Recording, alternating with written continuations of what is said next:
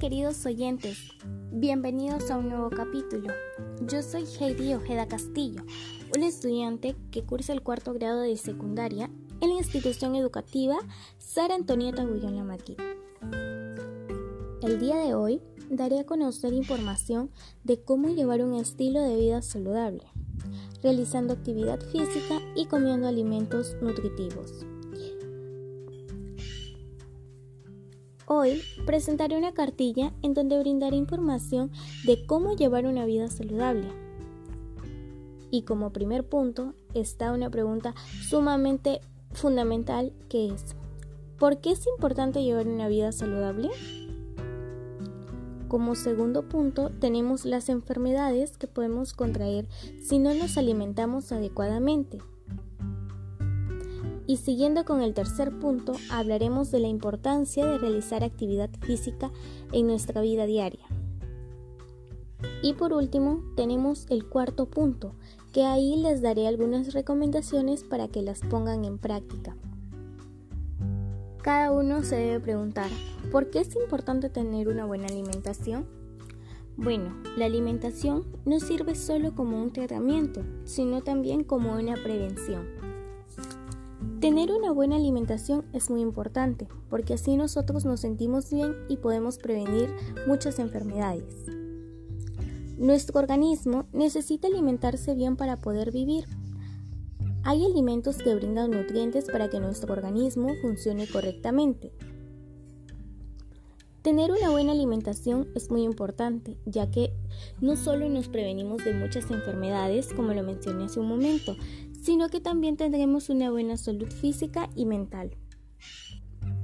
El estilo de vida actual, el estrés y las prisas juegan en contra de la alimentación saludable, ya que cada vez son más las personas que recurren a los platos preparados y precocinados con el objetivo de ahorrar tiempo. Por ello, es necesario que todas y todos pongamos de nuestra parte para alimentarnos bien y así poder tener una buena calidad de vida. Lo que sería más recomendable es que opten por unas costumbres de nutrición y de actividad física. Continuando con el segundo punto, nos vamos a las enfermedades que nos trae la mala alimentación. Cuando llevamos una alimentación no saludable podemos contraer muchas enfermedades. Las más comunes son la diabetes, el sobrepeso y la osteoporosis. La diabetes es causada por comer azúcares excesivamente. Esto afecta principalmente a nuestro corazón, nuestros riñones, los vasos sanguíneos, ojos, entre otros. En esta enfermedad podemos encontrar tipos de diabetes, como por ejemplo la diabetes tipo 1, diabetes tipo 2 y la diabetes gestacional. Prosiguiendo con la siguiente enfermedad está el sobrepeso. El sobrepeso se debe a la grasa que tenemos en nuestro organismo, causada por la comida chatarra, a veces por el estrés, por la falta de sueño y se dice que también por la genética.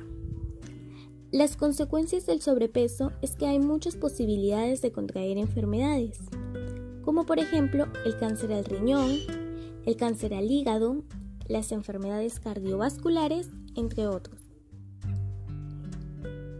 Luego tenemos a la enfermedad de la osteoporosis. En la osteoporosis los huesos se debilitan y se ponen muy frágiles debido a que el cuerpo empieza a perder tejido.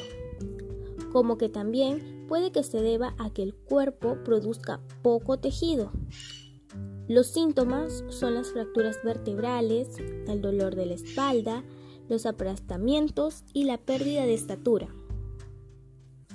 Ahora hablaremos del tercer punto, que es la importancia de realizar actividad física en nuestra vida diaria. El hacer ejercicio es muy bueno para estar bien física y emocionalmente. La actividad física puede aliviar el estrés, la ansiedad, la depresión y el enfado. Sin actividad física, el cuerpo pierde lentamente la fuerza, resistencia y capacidad para funcionar correctamente. Bueno, la actividad física trae ventajas y efectos beneficiosos. Los médicos recomiendan que las y los adolescentes realicen actividad física entre 40 y 50 minutos durante 4 días. La actividad física ayuda a tener un peso balanceado y también a reducir el riesgo de contraer enfermedades. Aquí podemos encontrar muchos tipos de ejercicios. En ellos están los ejercicios aeróbicos, el entrenamiento de resistencia y los ejercicios de flexibilidad. Y recuerden que el ejercicio físico aumenta la fuerza muscular, lo que a su vez aumenta la capacidad para realizar otras actividades físicas diarias. Para concluir, tenemos el cuarto punto. Aquí les voy a dar recomendaciones. Una de las recomendaciones es consumir alimentos nutritivos. Una buena alimentación se basa en que consuman alimentos que hagan bien a nuestro organismo como por ejemplo las frutas, las verduras, las ensaladas, jugos, entre otros. Todo lo que he mencionado contiene nutrientes, proteínas y vitaminas.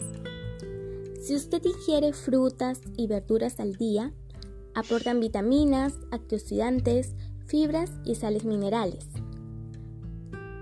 Por ello es que todos debemos tener un horario para comerlas. Por ejemplo, Comer frutas al mediodía es bueno ya que así se absorben todos los nutrientes. Lo ideal es que éstas se coman solas ya que se aprovechan todos los nutrientes con los que cuentan. Es mejor comer las frutas que a tomarlos en jugos, porque así se les quitarían las fibras que contiene. Así que lo más recomendable es que las comamos de una forma natural. Otra recomendación sería establecer un horario. Tener un horario en nuestra vida diaria es muy bueno, ya que con eso nos estamos acostumbrando un poco al momento de comer, cuando vamos a dormir y a la hora de ejercitarnos. El horario debe ser compartido en nuestro desayuno, el almuerzo y la cena. El otro sería para ir al momento de descansar. Lo normal que debemos dormir son de 8 a 9 horas. Recuerden que dormir es muy importante al igual que comer, ya que en ese tiempo vamos a recuperar todo lo que hemos hecho durante el día. Y bueno, mis queridos oyentes, ha sido un gusto poder compartir esta cartilla con ustedes. Muchas gracias.